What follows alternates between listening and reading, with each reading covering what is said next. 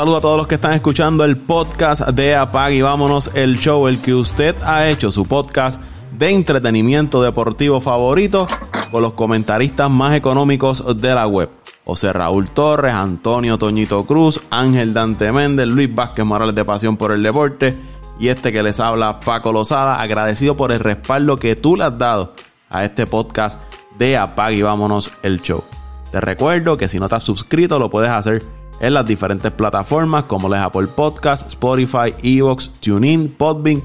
Ahí usted consigue el podcast de Apag y vámonos el show. Por ahí ya está Antonio Toñito Cruz. Saludos, Toñito.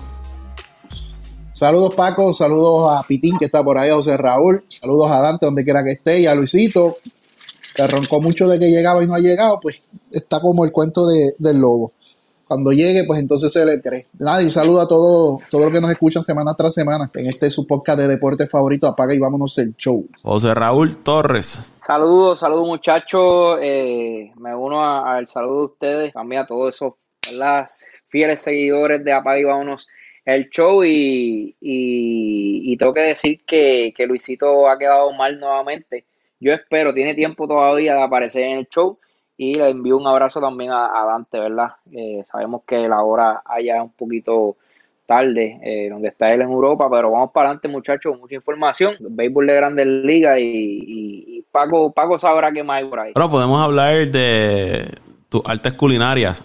Estamos hablando antes de arrancar el, podcast de preparar hamburger homemade. Eh, Porque sabemos de todo, de todo un poco sabemos. Sabemos un poco de deporte, sabemos un poco de cocina y y lo mejor de todo es que somos, que somos, que somos versátil, es la palabra. sí, eh, estamos hablando de cómo. No me ronque, no me ronque mucho, porque yo también cocino y bueno que cocino también. De cómo preparar hamburguesas a homemade. Eh, carne molida, sazón a gusto. Si le gusta rellena, pues usted le puede poner quesito de papa, queso cheddar, le puede poner bacon, eh, amarillo o plátano maduro. Y usted lo tira ahí. Y después una buena ensaladita una buena salsa y para adentro. Y relleno de lo que usted le dé la gana. Por eso mismo, si usted lo rellena de, lo que le guste. De, tocineta, lo puede rellenar de, plátanos maduros cociditos, lo puede rellenar de longaniza, de chorizo, de, lo que usted quiera.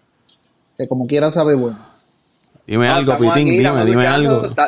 estamos escuchándolo, eh, ya te lo dieron todo. Eh, y con sazón, y con sazón boricua sazón latino, que, que nosotros tenemos un, gusto que todos nos envidian. La verdad es que como la comida de, de, del hispano, del latino, no hay ninguna. Vamos a hablar entonces de deporte. Vamos a dejar la comida de un lado, que me da hambre a esta hora. Antes de ir al béisbol de las grandes ligas y la serie mundial, el baloncesto de la NBA sale información. Eh, informa Cham Charania de The Athletic eh, que Amar Stoudemire, no sé si lo recuerdan, que el que jugó con los Knicks y con Phoenix, va a estar uniéndose al cuerpo técnico de los Nets junto a Steve Nash. Aquella, recuerdo aquella dupla de Nash y Stoudemire, el pick and roll en el equipo de, de Phoenix, pues va a estar aparentemente como asistente en el equipo de, de los Nets va a ser compañía nuevamente con Steve Nash. Y otra información que sale de la NBA es que la liga le informó a los representantes de los equipos en una reunión de la Junta de Gobernadores que esperan comenzar la temporada el 22 de diciembre del 2020, una temporada de 72 partidos que podría dar inicio antes que se levanten las restricciones que impiden que los fanáticos ¿verdad? puedan entrar a las canchas. El comisionado de la NBA, Adam Silver, había expresado en otras ocasiones que esperaba tener 82 juegos y con fanáticos en las canchas. Vamos a ver qué sucede ahí. Eh, hay muchos dueños, muchos eh, representantes de los equipos que desean que el formato de clasificación para el octavo lugar sea el mismo que se utilizó en la burbuja de Orlando y comenzar en esta fecha del 22 de diciembre. Ellos esperan que termine a tiempo para que entonces los jugadores puedan ir a participar en los Juegos Olímpicos que deben estar celebrándose en verano en el en verano del 2021 y que también termina tiempo para entonces comenzar la temporada el 21 el, en octubre del 2021. Acortar la temporada 10 juegos para que así todo pueda terminar a tiempo y entonces la próxima temporada pueda arrancar en octubre pero todavía hay que ver cómo se van a mover las negociaciones del convenio colectivo porque hay que ver el impacto económico que va a tener el COVID en, la, en esta temporada que terminó de la NBA. Vamos a ver cómo se ajustan los topes salariales, cómo se va a trabajar con la agencia libre de los jugadores y todos esos factores que tienen que eh, negociar la Asociación de Jugadores y el baloncesto de la NBA, pero ahí tienen una posible fecha tentativa para comenzar la temporada 2020-2021 del baloncesto de la NBA. Reacciones o comentarios rapiditos, muchachos. Bueno, Paco, eh, entiendo que lo están haciendo muy bien porque con todo esto la temporada no va a empezar cuando a la fecha que ellos regularmente acostumbraban este en comenzarla tienen que tomar previsiones también de que en caso de que vuelvan a resurgir los casos y haya un cierre o tengan que suspender partidos y reasignar partidos y, todo esto que, se da como consecuencia de la pandemia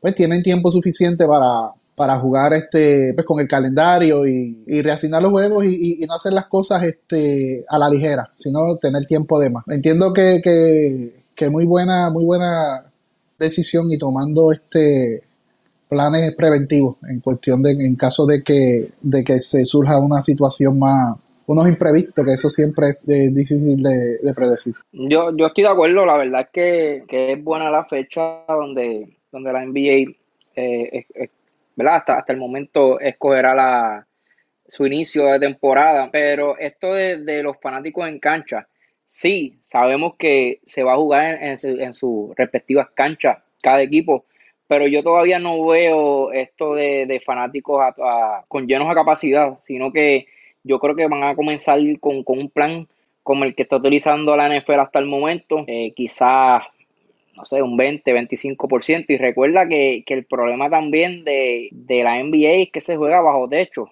contrario a los deportes como el béisbol, fútbol, que aunque fútbol hay estadios que se, se juega también bajo techo, pero la mayoría son eh, outdoor. Entonces hay que ver, yo me imagino que, la NBA va a tomar carta en asunto en, en conseguir expertos de, la salud y, y que esto, ¿verdad? le, den unas recomendaciones a la liga para ver cuántos fanáticos pueden, pueden eh, asistir a cada encuentro. Pero la verdad el caso es que sí, que, en la fecha yo lo encuentro muy bien y, y ojalá, ¿verdad? Que de aquí a allá por lo menos veamos, quién sabe, hasta el 25% de los fanáticos en cada cancha. Y recuerdo que en unos episodios anteriormente habíamos hablado de los posibles cambios de fecha de la NBA cuando había salido aquella noticia de recortar la temporada regular, cambiar el formato de, de postemporada y la fecha cerca de Navidad era una fecha que se había hablado en aquel momento. Vemos que 22 de diciembre es una fecha relativamente cerca del día de, Navidad, que es cuando la gente, entiendo yo, comienza ya a, prestarle más atención a lo que ocurre el baloncesto de la NBA. Vamos a ver si se queda en esa, en esa fecha. Otro punto que se ha estado hablando es que para evitar los, los viajes constantes de los equipos, un ejemplo, si el equipo de Milwaukee va a jugar contra los Lakers, pues que juegue en ese viaje que haga contra a Los Ángeles, se juegue contra los Lakers, se juegue contra los Clippers y todos los partidos que tenga que jugar contra los Clippers y los Lakers sea como visitante. Esto es un ejemplo, ¿verdad? Que, estoy dando. No, no, no tenga que los Lakers ir a viajar para jugar en Milwaukee. Si fueran los... los... perdona, Paco, esa es buena idea, pero también eh, la NBA tiene una ventaja que no tiene la Major League Baseball. La Major League Baseball sabemos que no se divide en este ni oeste, sino que en divisiones. Tenemos equipos como el caso de Nueva York, que tenemos a los Mets y a los Yankees, que vive, que, que, que, como te digo, eh, juegan en la misma ciudad, pero no pertenecen a la misma liga. Problema, ese es el problema de la Major League Baseball y por eso fue que se ajustó esto de las divisiones.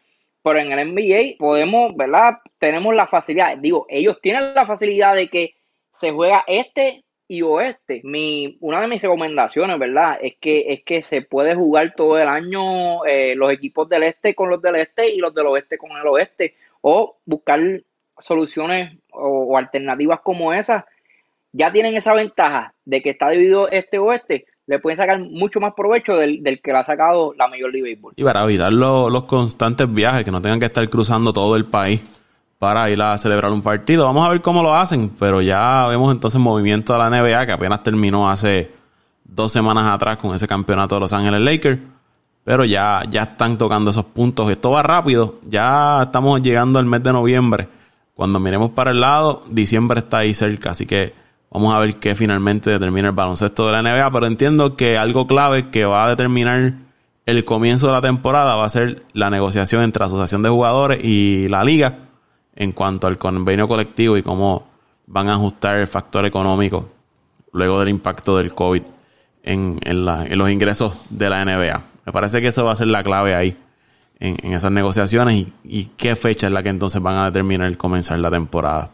Vamos entonces a hablar del béisbol de las grandes ligas, que ya arrancó la serie mundial. La serie está empatada una a una. Comenzó con una victoria del equipo de los Dodgers en ese primer partido, que fue ocho carreras por tres. Clayton Kershaw lanzó uno de sus mejores partidos en postemporada, que había recibido muchas críticas por sus actuaciones en la postemporada. Pues ese primer juego de la Serie Mundial lunció súper, súper bien. Apenas le conectaron dos indiscutibles. Una carrera ponchó a ocho en seis entradas que tiró Clayton Kershaw. Y el segundo juego lo ganó el equipo de Tampa seis carreras por cuatro. Ahí el equipo de Tampa utilizó a Blake Snell como su iniciador. Los Dodgers tuvieron que recurrir nuevamente a esto que le llaman el juego de bullpen, traer un lanzador una entrada, luego traes a otro. Ese lo inició Gonsolin por el equipo de los Dodgers, permitió un cuadrangular, tiró uno y un tercio. Y el otro que utilizaron, que fue el que más carreras permitió, fue Dustin May, el Colorado, como yo le digo. En uno y un tercio de entrada le hicieron tres carreras. Y estos dos lanzadores, vimos que cuando lanzaron contra los Bravos en la serie de campeonatos, tampoco fueron muy efectivos. Los Bravos le lograron anotar carrera, a diferencia, ¿verdad?, de lo que ha sido Bueller, eh, Urias, eh, Kershaw, a pesar de que perdió aquel juego contra los Bravos, pero había estado lanzando muy bien durante la, postemporada. Me parece que estos dos, lo que es Gonsling y May, en la rotación parece ser el, hueco que ahora mismo tienen los, los Dodgers en su rotación. Ofensivamente, los Dodgers en ese primer juego, pues demostraron de lo que son capaces. Mookie Betts, qué importante es Mookie Betts en esa alineación del equipo de los Dodgers, tanto llegando a base como corriendo en las bases, se robó dos bases en ese, en ese partido, conectó cuadrangular defensivamente que, ¿qué les tengo que decir de Mookie Betts? Lo que vieron la serie con, los Bravos no fue su mejor serie ofensiva, pero defensivamente le robó como cuatro cuadrangulares a ese equipo de Atlanta. Muncy conectó eh, de 4-2, dos empujadas. Oye, oye, Paco, ahora que tú estás hablando de Betts, no sé si escucharon el, el, comentario de Sisi Sabatia, que dijo que, que Moki B está por encima de, de Mike Trout y que, bueno, eso fue un, como una, una revolución en, la, en las redes sociales. La gente, ¿verdad? La mayoría estaba en desacuerdo con Sisi Sabatia. Pero la verdad del caso, en mi opinión, que Mike Trout es el mejor jugador de la liga, pero Moki B no tiene nada que envidiarle a, a Trout. La verdad que Moki B tiene todas las herramientas de juego yo no sé si ustedes están de acuerdo, ¿verdad? Con, mi, con mi argumento, y al igual que el de Sabatia. No el de Sabatia, sino que.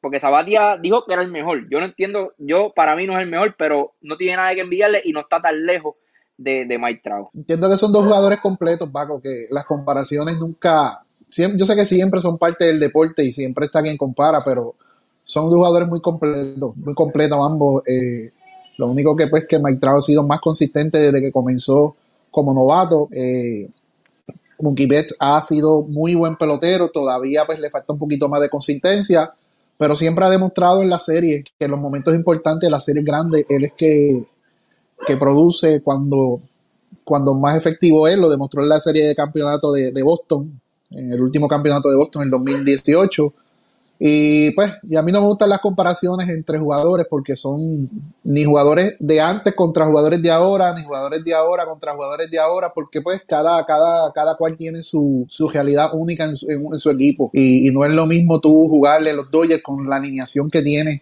eh, espectacular y brutal a jugar en Los Ángeles, en Los, en los Ángeles, allá en Anaheim, en Los Ángeles de Los Ángeles, a decirlo así, este, más específicamente y tener una alineación que no es tan consistente y tan respetado como lo de los Dodgers. Esos también son factores que hay que medir, pero a mí no me gustan las comparaciones. Entiendo que pues siempre van a, siempre van a venir porque siempre van a buscar quién es el mejor, siempre van a buscar quién es el, el que sobresale, quién es más efectivo, ¿me entiendes? Pero no, no estoy de acuerdo con las comparaciones, pero sí, son dos peloteros que para mí no hay ninguno por encima del otro. lo único que Mike ha sido más consistente desde que comenzó las grandes ligas. Y Mike obviamente lleva más tiempo en las grandes ligas que, que lo que lleva Mookie Betts. Pero si tú miras los números, eh, están relativamente cerca, ¿no? Promedio de bateo, ambos sobre 300, ambos ya tienen sobre 1000 indiscutibles. En cuadrangulares, pues Trout lleva más, igual que en, en, en carreras anotadas, porque lleva más tiempo jugando, pero Mookie también tiene, tiene sus factores, ha sido jugador más valioso, ha ganado campeonatos, eh, puede jugar varias posiciones. estuvo jugando en el cuadro, luego fue movido al centrofil, ahora está jugando como, como right ha ganado guante de oro. Que ambos tienen, ¿verdad? Su. Oye, y Mogibe, y también ha sido, aunque jugó en Boston, sabemos que Boston mucho mejor franquicia que lo que es Los Ángeles, pero ha sido ganador, ha sido ganador y si gana este año ya son dos campeonatos con dos equipos diferentes y no es fácil tampoco jugar en franquicias como Boston y Los Ángeles y él lo, lo, ha, lo ha hecho muy bien y, y, de hecho entiendo, no sé si este dato es correcto, pero Mokibe eh, es uno de estos jugadores que no fue escogido las, las Honda, las últimas Hondas, si no fue la última Honda, una ronda 5 o 6 que, que, no se esperaba, ¿verdad? Que fuera ese gran prospecto como, como se esperaba de Trau, como se esperaba de otros como, ¿verdad? Bellinger, el mismo Harper, eh, Correa, que, fueron eh, first round pick y, y, el caso de Bex es, sumamente diferente y, la verdad hay que darle demasiado crédito. Y de hecho que solamente mide 5'9, es, es algo bien raro ver tus jugadores de esa estatura haciendo lo que, lo que este caballero hace. Oye, era raro en un tiempo, pero últimamente desde que se dejaron la falacia esa de que el pelotero tenía que tener ciertas características físicas, medir tanto, pesar tanto. Eh, sí, estereotipos de antes, exacto. No, Pero y que no es fácil como quiera, tú romper esos estereotipos, tú ser de esas ah, primeras personas como Altuve, Betts, y él lo ha hecho, ¿entiendes? ese es mi, no las primeras, punto. Sí, pero no son las primeras personas, porque han habido jugadores de baja estatura anteriormente, hasta miembros del Salón de la Fama. Iván, Iván, Iván Rodríguez. Iván, Rodríguez, tienes a, Kirby Pocket, tienes un montón de ellos, pero que han, han roto con esos esquemas, con esas, eh, vamos a ponerlo así, esa, esas ideologías del, del jugador perfecto, porque se han dado cuenta que todos estos jugadores grandes, yo hablé con una persona que sabe mucho de esto de, de reclutamiento y me dice que el pelotero perfecto está entre 5'9 a 6'2, 6'3. Que cualquier pelotero que esté sobre, sobre encima de los 6'4, 6'5, 6'6 tiene un problema, se lesionan. Y esto tú lo has visto en el problema que tiene Stanton, que tiene Mike Trout y que tienen todos estos jugadores, este, perdón, Mike Stanton, no, este, sí, Stanton, este, Josh, Adam Josh.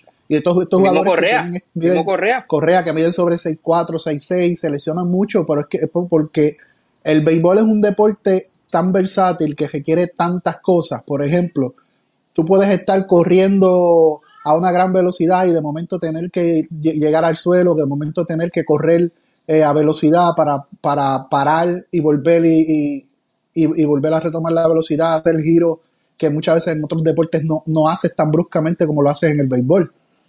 Y, y todo esto le trae problemas a estos peloteros que tienen mucha masa muscular y lo, hemos visto durante los años. Los peloteros más consistentes han sido, no todos, pero muchos de ellos, peloteros que están entre los 5'9 a los 6'4, máximo 6'5. Excepciones a la regla, eh, Randy Johnson, que medía 6'11. Y, y si tú te pones a ver, eh, Frank Thomas medía 6'4, pesaba casi 290 libras, ¿me entiendes?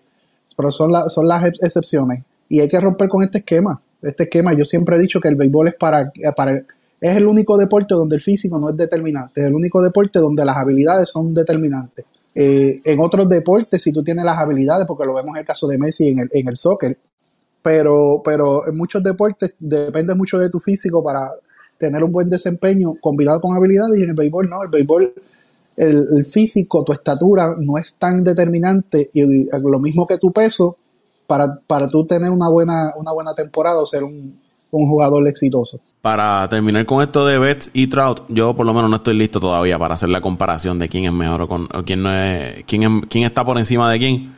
Pero vamos a, mirarle hasta ahora lo que han logrado, ¿verdad? Mookie Betts, que debutó en el 2014, a los 21 años, tiene premio de jugador más valioso, campeón de la Serie Mundial 2018, tres bates de plata, cuatro juegos, eh, cuatro juegos All-Star, cuatro guantes de oro, campeón bate y también ha ganado eh, jugador del año y ha ganado también el Wilson Overall Defensive Player of the Year.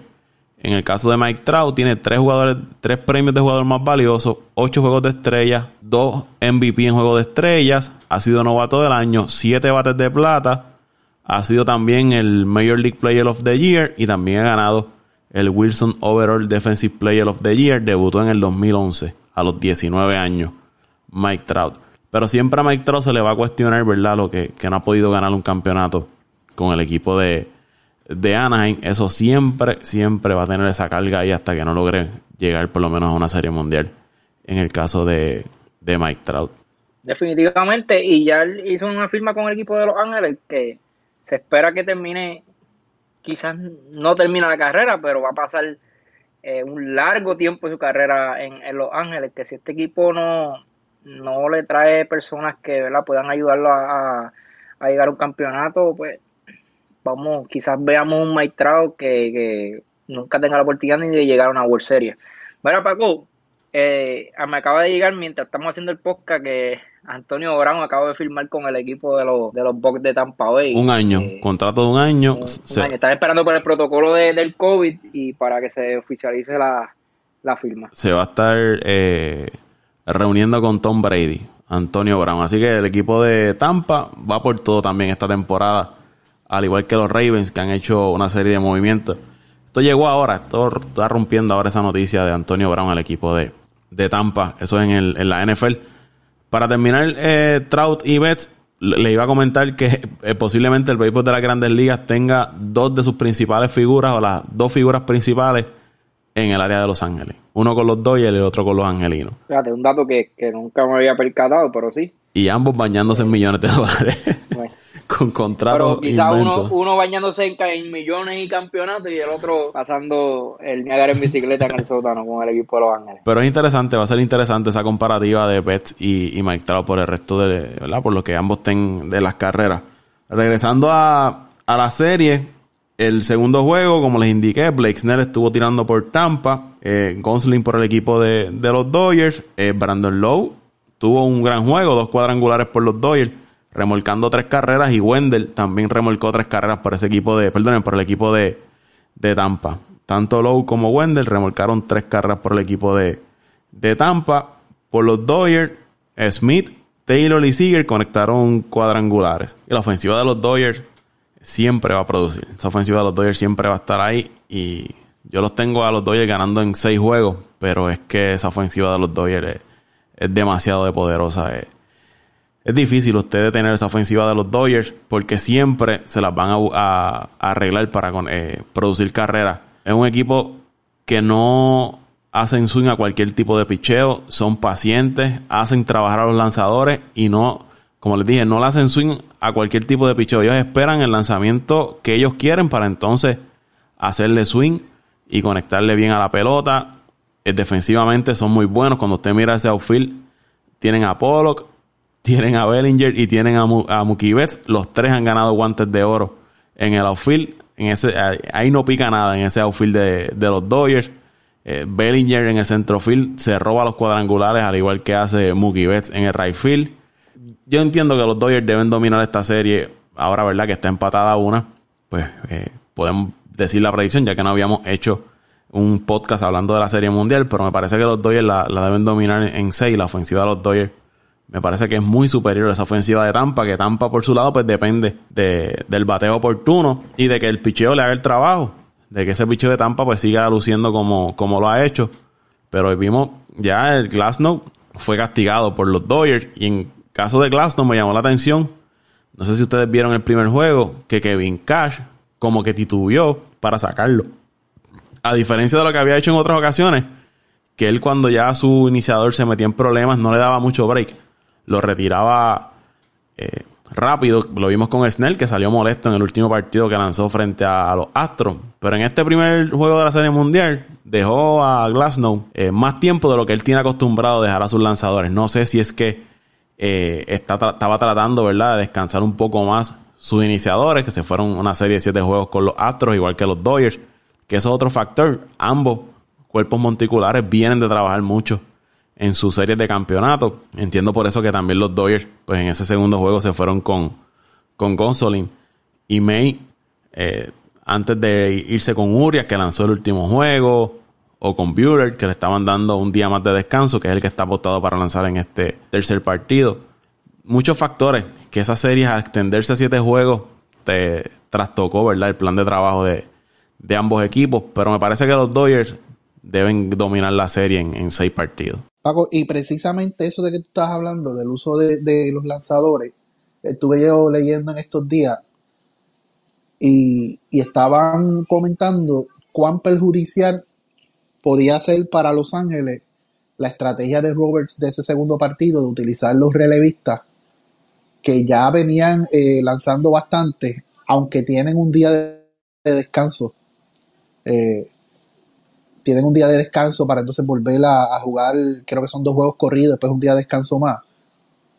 ¿Cuánto, ¿Cuánto le va a afectar esa estrategia que él utilizó de utilizar a sus relevistas, sobrecargarlos de trabajo para eso que tú mencionas, en caso de un séptimo juego o de que sus, sus iniciadores, por ejemplo, que ahora venga Bueller y en este juego y no sea efectivo y tenga que salir en la segunda y la tercera entrada porque lo mataron a palo. Sí, sí, que puede, puede ocurrir, Toño. Eh, o sea, tiene que volver a sobrecargar de trabajo a su, a su cuerpo monticular, a su bullpen, que no tiene la profundidad que tiene el equipo de, Tampa, que ya lo habíamos mencionado, yo todavía se lo había mencionado en un podcast anterior, que Tampa lo que necesita es que sus iniciadores le den cinco entradas o seis entradas buenas, porque de la sexta para abajo lo que tiene es un arsenal de, de, relevistas que te tira uno por entrada, uno por entrada, uno por entrada y todavía le sobran y con efectividad. Los Dodgers depende más de que sus iniciadores le den siete entradas, posiblemente ocho, para entonces dejar esa puerta eh, lo más cerrada posible para, para, que no tenga que usar la mayor cantidad de, jugadores, de lanzadores posible y, enfocarse en los que verdaderamente siempre le han hecho el trabajo. Los Dodgers no creo que ninguno le pueda dar siete entradas. Yo los, vi en la serie y no creo que lo más que le pueden dar son, son seis entradas. van a jugar tres juegos corridos, 23 de octubre, 24 de octubre y 25 de octubre. Descansan el 26, luego 27 y 28 de ser necesario estarían jugando. Ese es el itinerario de la, de la Serie Mundial. So que tienen ahora tres juegos corridos ambos equipos. Eh, el uso, miren, tengo aquí una tabla detallada del uso de, los lanzadores del equipo de los Dodgers. En el caso de Dustin May, en los últimos siete días ha tirado cuatro y un tercio de entrada, un total de 98 lanzamientos. Tiró el segundo juego y Gonzolin ha tirado tres y un tercio de entrada en los últimos siete días, 70 lanzamientos ha realizado también trabajó el segundo partido. Kershaw, en eh, los últimos siete días, pues trabajó el primer juego, que tiró seis entradas, 78 lanzamientos. Y Bueller, que su última salida fue el 17 de octubre en la serie contra los Bravos, tiró seis entradas, 89 lanzamientos en los últimos siete días. Y los relevistas, pues aquí es donde ellos han utilizado más a, su, a sus relevistas. En el caso de Jensen, Jansen, los últimos siete días ha tirado dos entradas, 18 lanzamientos. Alex Wood ha tirado en el segundo partido, tiró dos entradas, 26 lanzamientos. En el segundo partido de la Serie Mundial. Pedro Báez, que como decía Pitín, eh, ese tira todos los juegos de playoff de, de, los Dodgers. Desde hace, yo creo que desde que los Dodgers están en postemporada, usted siempre ve a Pedro Báez lanzando por los Dodgers. En los últimos siete días ha tirado dos entradas, 42 eh, lanzamientos. Urias, que tiró el último partido eh, del séptimo juego contra los Bravos, tiró tres entradas, lanzó muy bien esas últimas tres entradas, 39 lanzamientos. Joe Kelly tiró en el primer juego de la Serie Mundial y en el segundo 40 lanzamientos ha realizado en los últimos siete días para tres entradas. Floro es otro que utilizan los Dodgers, lanzó en los dos partidos de la Serie Mundial y Train no lanza desde la serie de campeonato con los Bravos. Y Víctor González también ha, trabajado bastante, dos y dos tercios de entrada, 41 lanzamientos en los últimos siete días. Así es como los dos han, utilizado su, su staff de lanzadores. Y si tú te vas al, al, a, los a, los, a, los, a los días de descanso recomendados por cada lanzamiento que, que tú hagas, por ejemplo, si tú haces 40 lanzamientos, tú tienes que tener mínimo de 2 a 3 días de descanso para volver a lanzar. Si tú haces más de 60, 70 lanzamientos, se supone que tú tengas entre 4 a 5 días para volver a, lanzar. Y, te lo puede decir José Raúl, que fue lanzador acá a nivel aficionado en lo que es la clase aficionada acá. O sea, no es fácil para un relevista lanzar 30 picheos, decirte hoy y mañana y volver a lanzar 40 picheos más es más perjudicial para un lanzador hacerlo de esa manera que lanzar 90 y 100 lanzamientos en un solo día. Es más perjudicial porque el músculo se contrae, se enfría, vuelve el músculo a, calentarse, se estira y ahí es que vienen mayormente las lesiones. Además de que estos lanzadores no están acostumbrados a este tren de trabajo, a esta carga de trabajo. Eh, Pitín te lo puede decir, Pitín fue lanzador y, no es fácil. Tú, si es difícil hacerlo en un día, estas ligas que juegan doble partido en un solo día, tirar eh, una entrada, 20 picheos y después por la tarde venir a tirar 20 picheos más en otra entrada. Imagínate hacerlo 40 o 30 en un día y después volver 30 o 40 el otro día. Es difícil, es difícil. A Pitín que te diga, no, no es fácil. Y entiendo que los Dodgers sí tienen todo, todo a su favor para ganar la Serie Mundial, porque son el equipo más completo. Pero yo no estaría tan seguro porque si, si sucede lo que siempre ha sucedido con los Dodgers, que son un equipo sí de gran ofensiva, pero como dice Pitting, son ofensivas eh, por tiempo. Ellos vienen en un juego y te hacen cinco carreras o tres carreras de entrada y después están tres juegos que no te batean y te hacen una o dos carreras por juego, ¿me entiendes? Que le va a traer problemas si dejan que ese, ese bullpen de, Tampa Bay eh, haga su trabajo y, se, y esté descansado, porque también es otro bullpen que ha trabajado mucho. Antes de ir con José Raúl, rapidito, vamos a mirar al equipo de Tampa, cómo han usado el picheo. En los últimos siete días, Blake Snell, 8 y 2 tercios de entrada, 170 lanzamientos. El Glasnow, que inició el primer juego de la Serie Mundial, en los últimos siete días, pues solamente ha lanzado ese partido, 4 y un tercio de entrada y realizó 112 eh, lanzamientos. Eh, Charlie Morton lleva 5 y 2 tercios de entrada, realizó 66 lanzamientos, fue el partido que tuvo frente a los Astros en el séptimo juego, y ya está pautado para lanzar en el tercer partido de la Serie Mundial. Y el relevo, aquí es que está lo interesante, porque a diferencia de los Dodgers, Tampa no ha utilizado relevistas back to back en, los últimos siete días. Ha utilizado relevistas distintos todos los, todos los partidos. El más que ha trabajado es Fairbanks, que ha trabajado tres entradas, 49 lanzamientos los últimos siete días. El otro que ha lanzado bastante, Anderson, 3 y un tercio, 41 lanzamientos los últimos siete días. Anderson, ¿verdad? Es uno de sus caballos, al igual que, que Fairbanks. Eh, Castillo ha trabajado 1 y un tercio de entrada, 17 lanzamientos en los últimos siete días. Así que a diferencia, ¿verdad? De los Dodgers, pues Tampa ha utilizado menos días consecutivos a sus relevistas, como lo ha hecho el equipo de, los Dodgers. José Raúl. Bueno, este, ¿qué les puedo decir? Ya ustedes lo, dijeron todo, pero yo creo que se, le escapó un, dato que, que, aventaja al equipo de, Tampa. Y yo no sé si ustedes están de acuerdo conmigo, y es en la, en la parte de la dirección. Eh, yo creo que el equipo de Tampa es, un, es mucho mejor equipo en el área, ¿verdad? Eh, del dirigente, el área administrativa, ¿verdad? Lo que puedo decir, la área administrativa del juego. Dave Robert no, me, no ha demostrado que ha sido eh, el dirigente que los Dodgers necesitan en los últimos años.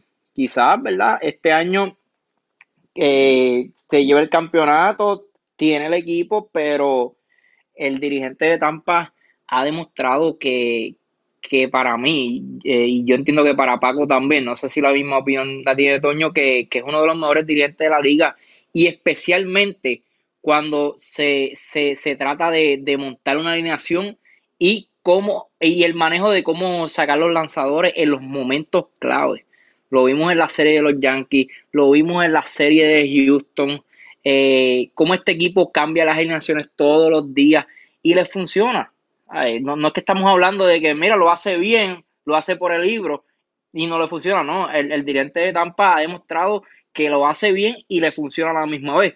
Yo creo que eso es un punto que hay que darle a Tampa también. El otro punto es que, es que el equipo de los Dodgers hasta el momento no se había enfrentado con un picheo inicialista como el de, como el de los equipos de Tampa.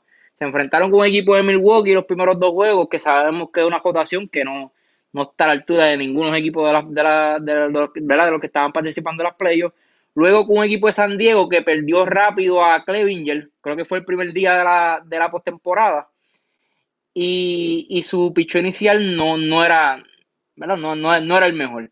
Luego se enfrentan a un equipo de Atlanta que Paco les puede eh, ¿verdad? Decir mejor, porque siguió este equipo desde, desde, el, primer día de la temporada y, sabemos que después del zurdo, que se me escapó el nombre ahora, Paco, este, el. Free, eh, es, una, es una caja de sorpresa ese bicho inicial del equipo de, de Atlanta y lo vimos en el segundo juego de la serie donde eh, le conectaron cuántos y cuántas, fueron 11 carreras en la primera entrada. En el tercer juego. O sea que que esto no se va a ver con el equipo de Tampa. Yo estoy seguro, eh, ¿verdad? Estoy apuesto a lo que sea que el equipo de Tampa no va a ser eh, sacado del parque, especialmente de sus iniciadores, las primeras entradas. Me atrevo a decir las primeras tres entradas de un equipo que, va a ser bien difícil tú anotarle tres, cuatro cajeras. Eh, es casi imposible. todo esto se trata de, de, de quién juegue mejor después de la quinta entrada. Y pero en la parte de los Dodgers yo entiendo que si los equipos los Dodgers quieren ganar, tienen, tiene que tratar de mantener estos juegos cerrados entrando esta quinta entrada, porque sea como sea, aunque Tampa tiene un mejor bullpen, tiene el mejor bullpen de la liga, es un equipo que batea y si tiene la oportunidad de, de estar cerca en el juego, sabemos que con cualquier batazo te lo puede virar. Lo vimos en el segundo juego, el equipo de Tampa estaba ganando creo que siete carreras a una. Yo no pude ver el juego, pero sí pude ver los highlights estaban ganando 7 a 1 y el equipo de los Dodgers se pegó en la, creo que fue la sexta, séptima. 6 a 1, 6 a 1 ganaba. 6 a 1. Que, que el equipo de los Dodgers lo, lo, lo, que debe hacer es tratar de mantener estos juegos apretados en las últimas entradas y eh, si está atrás en el si está atrás en el marcador si, si puede anotar e irse adelante mucho mejor pero si está atrás en el marcador tratar de no estar muy lejos para ver si con un, un batazo grande como lo hicieron en la serie de Atlanta les pueda cambiar el juego. Pero yo, yo entiendo que el equipo de los Dodgers va a ganar y debe ganar en seis juegos. Hoy es un juego bien importante, especialmente para el equipo de los Dodgers, porque va su mejor lanzador, que es Charlie Morton. Y tú no quieres enfrentarte a Charlie Morton en un séptimo juego de la serie. Y si este, esta serie se, se va a siete juegos, sabemos que Charlie Morton debe ser iniciador, porque si va a iniciar el tercer juego, es el, el, el que más oportunidad tiene para lanzar ese juego. Así que si la serie se va a hacer juego, escoja al equipo de los, de los Dodgers. Si es a 7, adiós, bye bye. Eh, va a ser otro año que el equipo de los Dodgers no va a tener la oportunidad de saborear el campeonato. Hablando de Charlie Morton, esta postemporada tiene 3 y 0, 0.57 de, de, efectividad. Y en las últimas dos postemporadas ha tirado 25 y un tercio de entrada. Le han conectado apenas le han podido marcar apenas dos carreras, ha punchado a 30 bateadores. Ese es el récord de Charlie Morton en las últimas dos postemporadas por los Dodgers, que va Bueller. Ha lanzado eh, durante esta postemporada en cuatro salidas, 19 entradas, 1.89 de efectividad en la serie contra los Bravos, la serie de campeonato. Tiró 11 entradas en dos salidas que tuvo. Le anotaron una carrera y ponchó a 13. El caso de Bueller está teniendo problemas eh, con ampollas en, en, su mano de, lanzar y esto le ha impedido que pueda trabajar más allá de lo que los Dodgers desean eh, durante los encuentros. En el primer juego tuvo que salir antes porque tenía problemas, ¿verdad? Con la, con la ampolla y ya en el segundo partido que lanzó se vio mejor. Eh, Bueller, que tiene que ser ese, ese lanzador que acompaña a Kershaw en la rotación de los Dodgers. Porque estamos viendo, ¿verdad? Que lo que es Gosling y, y May no están haciendo el trabajo. Entonces los Dodgers van a depender de que eh, posiblemente, posiblemente inserten a Urias en la rotación. Es bien clave este, este tercer partido para los Dodgers. Que como dice José Raúl, posiblemente de irse un séptimo juego sea Bueller el que esté lanzando por los Dodgers. El que gane el tercer partido en series de siete juegos, el que ha ganado ese partido número 3 cuando las series están empatadas a una, ha ganado 65 de 94 veces, un 69%. Eso es lo que dice la estadística del ganador del tercer partido cuando las series están empatadas a una. Pero tampoco nos podemos llevar por ese dato, especialmente en esta serie, en estas playoffs, que vimos como el equipo de los Dodgers mm, no, bueno, ellos ganaron el tercer juego, pero estuvieron atrás 3 a 1 en la serie y luego eh, sacaron la, la, serie contra Atlanta, que, que pues cualquier cosa puede pasar, ¿sabes? Uno, uno predice por estadística, por lo que uno cree, vuelvo y digo, yo traje el tema de Morton porque la verdad es que Morton es, es bien difícil eh, ganar, especialmente en postemporada. Y un séptimo juego, tú sabes cuál es el equipo que va a entrar con la, con la presión. Sabemos que el equipo los Dodgers. Y, y yo, yo como, ¿verdad? Como, como eh, La, la, poca experiencia que uno tiene, yo creo que el equipo los Dodgers no puede permitir que esta serie se vaya a siete juegos porque la verdad del caso yo, yo lo veo difícil para, para ellos. Y un séptimo juego con tanta presión, un equipo de Tampa que no tiene nada que perder desde el principio de la temporada. Bueno, desde siempre esta franquicia nunca tiene nada que perder. Ellos, ellos juegan sin, sin nada de nervios. Y lo vimos hasta en la misma serie con Houston, que eh, el equipo de Houston vino de atrás, le ganó tres juegos y en ese último juego jugaron como si, la, como si no hubiese pasado nada. Y yo creo que un séptimo juego, si eh, los, los nervios van a, van a, van a, a, a, afectar al equipo de los Dodgers. Yo en esa parte no estoy de acuerdo contigo porque he visto un equipo de los Dodgers mucho más maduro que lo que me hemos visto en los pasados años. Creo que es un equipo más confiado porque fíjate que al ellos caer contra Atlanta 3 a 1, ellos en ningún momento tampoco se vieron ni nerviosos ni que estaban, eh, sus rostros no cambiaron, ellos siguieron jugando, haciendo su juego, aprovecharon los errores de los Bravos y, remontaron la serie. Eso que yo tampoco descartaría a los Dodgers en cuestión de la presión. Me parece que es un equipo más maduro que, en otras ocasiones. Creo que Mookie Betts, estando ahí con la experiencia de verdad de haber ya ganado ese campeonato en Boston, los ayuda mucho. Y creo que la ofensiva, la ofensiva de los Dodgers, yo no sé, creo que fue José Raúl que lo mencionó hace un rato, que no le puede dar break. O sea, te llega un corredor a la base, el que viene atrás te va a dar un cuadrangular o se va a envasar también. Y van a hacer trabajar a los lanzadores de Tampa hasta que cometan el error. Se lo hicieron a los Bravos, que tenían uno de los mejores bullpen en las grandes ligas. Y en turnos los vimos que no le hacían swing a ningún lanzamiento. O cogían la base eh, por bola o daban la tabla. Pero son bien pacientes en el, en el plato, ese equipo de los Dodgers. Y hacen trabajar mucho a, a los lanzadores. Y en el, en el, caso de Tampa, la ofensiva de Tampa a mí, ¿verdad? No, no me convence, no es una ofensiva poderosa. Si hacen, ¿verdad? Las carreras suficientes para obtener las victorias pero pueden tener esa sequía ofensiva. Eh, a Rosarena en esta serie los Dodgers lo han trabajado muy bien. No le han dejado nada por el plato, prefieren darle la base por bola antes de dejarle una recta por el medio del plato.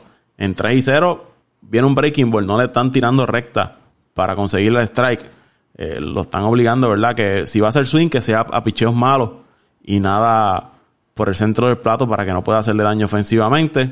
O que van a depender de que otros jugadores le produzcan a ese equipo de Tampa y no sé, ¿verdad? No, sé cuán confiables sean estos jugadores de darle ofensiva constante durante toda la serie al equipo de, de Tampa, como en el caso de los Dodgers, que hoy tienes a Mookie Betts, mañana tienes a Bellinger, tienes a Seager, tienes a Smith, tienes a Monsi, tienes a Turner, Kike Hernández viene de pin hitter y te da un cuadrangular, ¿verdad? Entiendo que los Dodgers es el equipo más completo y, deben, por eso, ¿verdad? Deben llevarse la serie mundial en seis partidos. Bueno, Paco, deben ganar los, los Dodgers. Yo, yo la serie la daría a 6 a 6 eh, a 7 juegos, perdón, a 7 juegos, a 7 juegos y si la, la los Dodgers dejan, como dijo este José Raúl, dejan que, que se llegue a 7 juegos, esto va a ser un 50-50, aunque siempre un, un, juego decisivo va a ser un 50-50, pero con ese bullpen de, de, Tampa, definitivamente un séptimo juego es bien peligroso para los Dodgers. Y yo estoy esperanzado en que los Dodgers siempre encuentren con quién perder. Siempre encuentren con quién perder. Eh, yo sé que Dante no va a estar de acuerdo conmigo, pero, pero eh, yo entiendo que, que la serie es a siete juegos.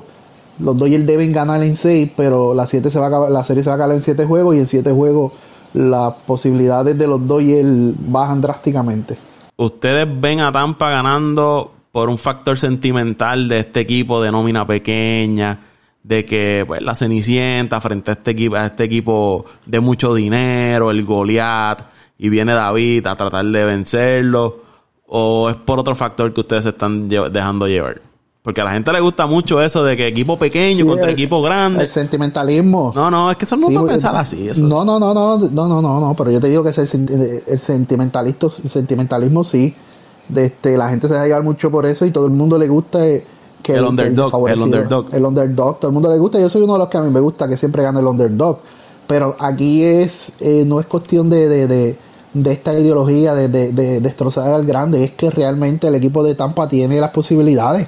Jugó en lo que se puede considerar la, la sección o la, la sección más dura de, de, lo que fue las grandes ligas con los equipos del este. O sea, tú enfrentarte a los Yankees todos los días con su bullpen y su alineación, enfrentarte al equipo de Washington todos los días, enfrentarte al equipo de Atlanta con su alineación y su cuerpo particular, enfrentarte a los inicialistas de los Mets, enfrentarte a los inicialistas de, de Washington, de, de, Filadelfia, a los, como tú dijiste, a los, a los chamaquitos estos de, de Miami, a los mismos jugadores de los Blue Jays y el mismo equipo de Baltimore que era el, menos favorecido y, resultó una sorpresa esta temporada con los juegos que ganó. O sea, tú, tú no tenías descanso esta temporada y el mismo Boston, que fue el equipo que, que quedó último en, la Liga Americana en el Este, pero tenía una, una ofensiva respetable. Lo que pasa es que pues, todo el mundo sabía que el picheo de Boston, especialmente el iniciador, no era el, mejor, eh, eh, era un fracaso. Pero tú no tenías una noche fácil en la Liga Americana del Este, eh, a, cambio con otras, con otras secciones que tú tenías equipos donde pues que realmente no eran competencia para ti. Y entonces a, enfrentarte a un equipo de la calidad igual o mejor de lo que tú te estabas enfrentando, pues te lleva hasta a un nivel y mantener un nivel de juego bastante alto. No aquí, por lo menos yo, no es sentimentalismo, es que el equipo de, Tampa Bay ha sido confeccionado de tal manera para que esté ahí. Para que esté ahí y tenga las posibilidades de ganar con todos estos brazos jóvenes, consistentes. Y una cosa que estaba mencionando Paco, yo no sé si tú viste el análisis, es que parte de la efectividad de, los lanzadores y de relevos de, de, Tampa Bay, no sé si leyeron, llegaron, a, llegaron a leer ese artículo, es que cuando te sacan un derecho que te tira a, 90 grados por encima del brazo, te traen un zurdo que te tira a tres cuartos. Y después te traen otro derecho que te tira por, el, por, por el lado del brazo. Y después vienen y te traen un zurdo que viene y te tira, vuelve a, tres cuartos a diferentes ángulos del de, el release point, lo que le llaman de, de, la bola cuando lanza. Y entonces esto le cambia la perspectiva de donde el bateador va, ve que el lanzamiento viene y no lo tienes acostumbrado a, ver la bola salir del mismo tiempo y el seguimiento del, picheo es más difícil. Ese también ha sido uno de los factores que ha ayudado mucho a ese bullpen de, Tampa Bay. Para este tercer juego se espera que el techo del parque de, Texas esté, esté cerrado. Abierto. Ah, lo, van a, lo van a cerrar. Se espera que, sea cerrado, va a haber temperaturas por debajo de los 50 y, posibilidad de lluvia. El Glove, el Glove Life Field. Y va a ser la primera vez que lo van a cerrar. Va a estar cerrado. Por lo menos en la serie con los Bravos yo lo vi abierto y en uno de los partidos estaba la brisa allí, estaban esos jugadores, estaban esos jugadores locos. Y e, eso es un factor, ¿verdad? Que quizás muchos dirán, ah, lo que es igual no es ventaja, pero el equipo de los Dodgers tuvo una serie de siete juegos con los Bravos en ese parque y entiendo que conocen ya un poco mejor cómo se comporta la bola en ese, en ese parque, dónde van los batazos, dónde rebota cuando los batazos son hacia las esquinas, dónde acomodarte en los bosques para tratar de cortar los batazos entre medio, eh, la distancia entre el warning track y, la cerca, también esos factores, ¿verdad? Que muchos quizás entiendan que no son factores significativos, pero para mí siempre tienen un valor conocer los parques y el equipo que está adaptado ya a ese, a ese parque, pues tiene una ventaja sobre el equipo que llega nuevo a, jugar allí. Definitivamente, ¿verdad? E-, ese punto te, te lo voy a, te lo voy a comprar. Eres fanático de Atlanta, sé que está un poquito dolido, pero te lo voy a comprar. Tiene, tiene no, no estoy dolido, yo, estoy chido. si estuviese dolido, estuviese diciendo que los Dodgers perdieran aquí. Ah, fíjate que los Dodgers pierdan. No, no, no. Pero escucha. No, no, no, porque ¿qué puedes decir? ¿Qué puedes decir? ¿Qué puedes decir de eso? Yo, yo, coincido contigo, está dolido, porque él, él, para él sería mejor consuelo decir, perdimos con el campo, conociéndolo como lo conozco, tantos años, ah, perdimos con el campeón. Pero, equipo pero no, no, no, no, no, no, no, Pero es que ganó el mejor equipo. ¿Quién era el mejor equipo? ¿Los Bravos o los Dodgers?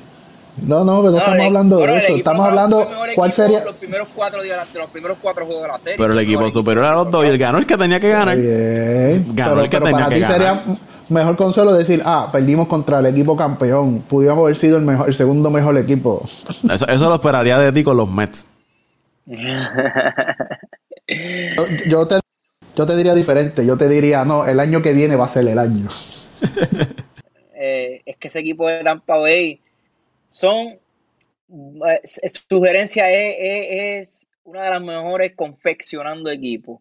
Tienen un gran dirigente y no dieron, no dijeron un dato aquí que el equipo de los piratas le montó un equipo también al equipo de Tampa para que para que estuviesen donde están ahora mismo. Tres de sus caballos, dos son provenientes del equipo de, de, de los piratas, Glasnow y, y Charlie Morton.